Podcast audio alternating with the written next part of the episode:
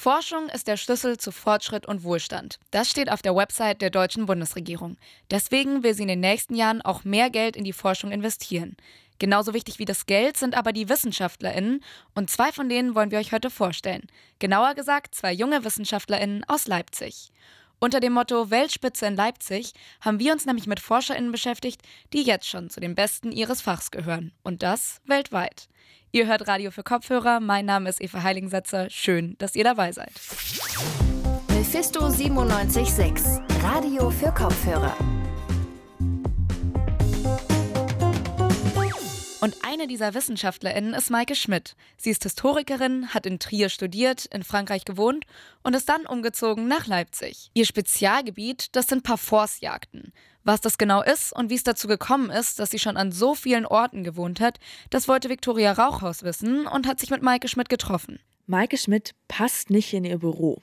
Während das Büro ordentlich, fast ein bisschen steril wirkt, trägt sie ihre Haare in einem wirren Dutt, auf der Nase eine große schwarze Brille. Auf den ersten Blick sieht so keine Historikerin aus. Es recht keine, die zu Jagd und Adel forscht. Auf das Thema kam sie während eines Auslandssemesters in Tours in Frankreich. Dort durfte sie eine sogenannte Parforce-Jagd, also eine historische Hetzjagd, beobachten. Aber mich hat es fasziniert, weil ich gesehen habe, dass die nach einem gewissen, ich würde es schon Liturgie nennen, nach einem gewissen Ritual ähm, und auch unter Rückgriff auf historische Klamotten, also Gewandung, ähm, diese Jagd nach historischem Vorbild durchführen. Und dann habe ich mich gefragt, wo kommt das her?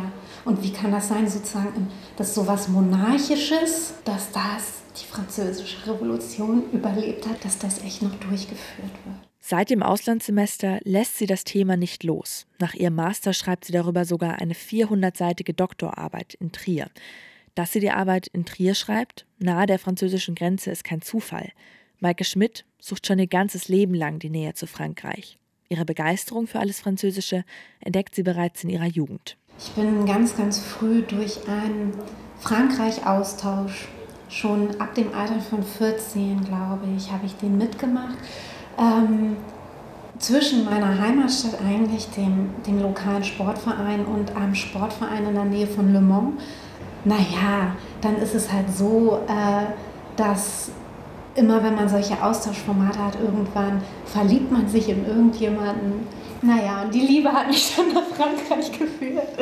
In ihrem Berufsleben bringt sie ihr Bezug zu Frankreich weiter. Bei ihrer aktuellen Forschung über den Grenzraum zwischen Frankreich und Deutschland ist das sogar ihre große Stärke, erklärt Stefan Laux, Professor für geschichtliche Landeskunde an der Universität Trier und Maike Schmidts Doktorvater. Sie ist Ethnologin, sie ist Historikerin, Sie spricht hervorragend Französisch und sie verfügt über ein hervorragendes Sensorium für kulturelle und gesellschaftliche ähm, Komplexität. Auch andere Stärken helfen Maike Schmidt bei ihrer Forschung. Ich kann mich relativ verbissen in so Themen reinarbeiten. Also ich kann im Archiv, auch wenn ich Panik bekomme und eine Schrift nicht lesen kann, ich kann dranbleiben. Ich habe schon diese relativ lang anhaltende Begeisterungsfähigkeit. Trotzdem braucht sie manchmal einen Ausgleich zur Forschung. Für Maike Schmidt ist das der Sport. Dabei kann sie sich für die unterschiedlichsten Sportarten begeistern. Also ich gehe laufen, ich habe ja ganz lange Volleyball gespielt und dann auch eine Phase gehabt, wo ich, äh, das war noch während der Promotion, wo ich irgendwie was Extremes machen musste, habe ich CrossFit gemacht.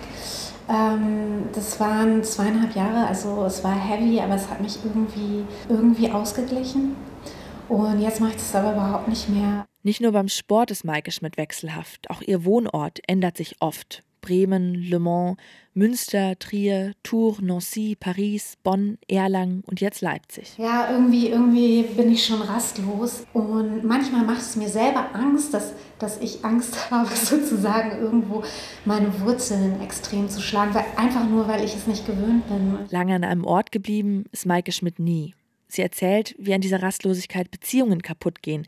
Spontan mit einer Freundin auf einen Kaffee treffen ist schwierig, wenn hunderte Kilometer dazwischen liegen. Ich habe sehr viele ähm, Freundinnen, die mir ganz, ganz lieb sind, in, in, Trier noch, die jetzt sehr, sehr weit weg sind, die selber auch ähm, eher vielleicht sesshaft sind und dort bleiben und ich bin immer die, die geht. Ob Maike Schmidt diesmal länger bleibt, hängt auch davon ab, wie es beruflich für sie weitergeht. Nach einer abgeschlossenen Promotion gibt es keine Garantie auf eine Professur, erklärt Julia Schmidt-Funke, Professorin für frühe Neuzeit und Maike Schmidts Chefin. Also Maike Schmidt ist jetzt in einer Phase, in der es um viele Entscheidungen geht. Ähm, sie ist als Promovierte jetzt in der Phase, wo sie sich entweder erfolgreich weiterqualifiziert und dann auch berufen werden kann oder wo sie sich zu irgendeinem Zeitpunkt entscheiden muss, die Universität ähm, wahrscheinlich zu verlassen. Das ist also, würde ich sagen, die prekärste Phase in einer wissenschaftlichen Karriere, die es überhaupt gibt. Und wie wird sie sich entscheiden? Möchte Maike Schmidt in der Wissenschaft bleiben?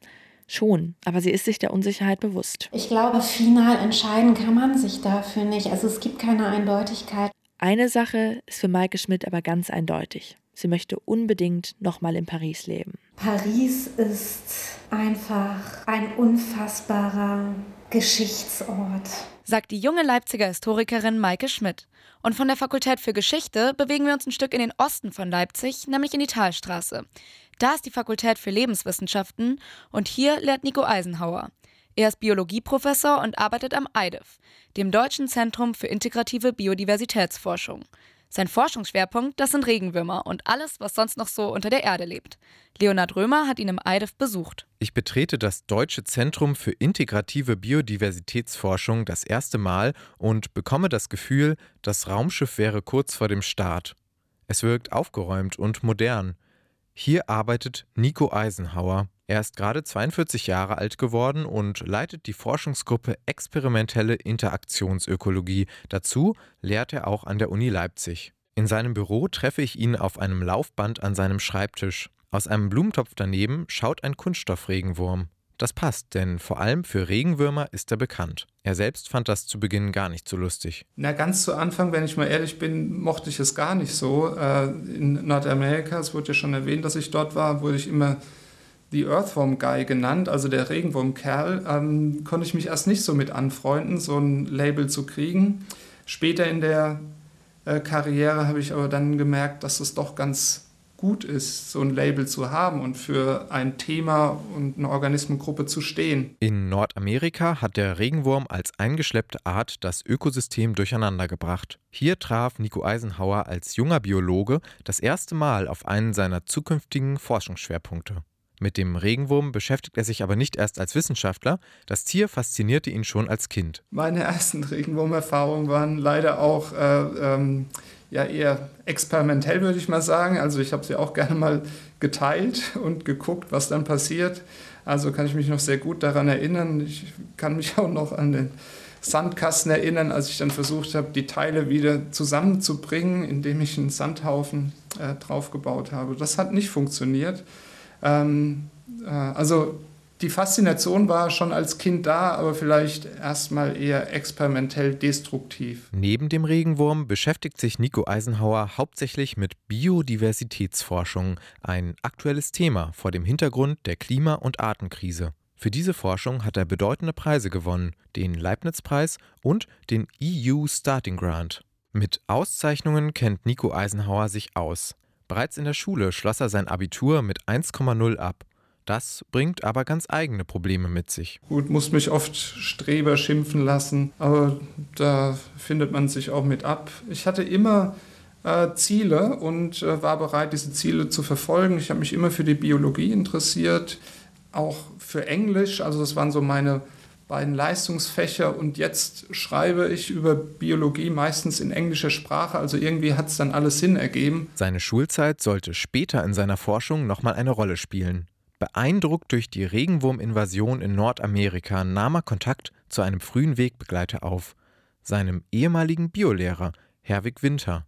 Der erinnert sich noch heute daran. Da war er gerade in den USA und war sehr verblüfft über die Tatsache, dass der Regenwurm äh, in, der, in der neuen Welt äh, offenbar äh, als Neo Beyond äh, riesige äh, Verwerfungen mit sich bringt äh, in den dortigen Böden, weil er ursprünglich dort gar nicht vorgekommen ist, sondern von irgendwelchen Anglern dort eingeschleppt wurde. Das hat mich selbst auch sehr überrascht. Aber er redet nicht nur mit seinem Biolehrer über die Forschung, auch mit seinen Töchtern spricht er regelmäßig über Forschungsthemen. Dabei geht es ihm um mehr als den Regenwurm in seinem Blumentopf. Forschung zu Bodenökologie bedeutet auch, nachdenken über unsere Zukunft. Man darf sich natürlich momentan viele Sorgen machen, was Umweltveränderungsprozesse angeht, was Pandemien angeht, was kriegerische Aktivitäten angeht. Da mache ich mir auch Sorgen, aber ich versuche auch immer das Positive im Menschen zu sehen. Ja, und dann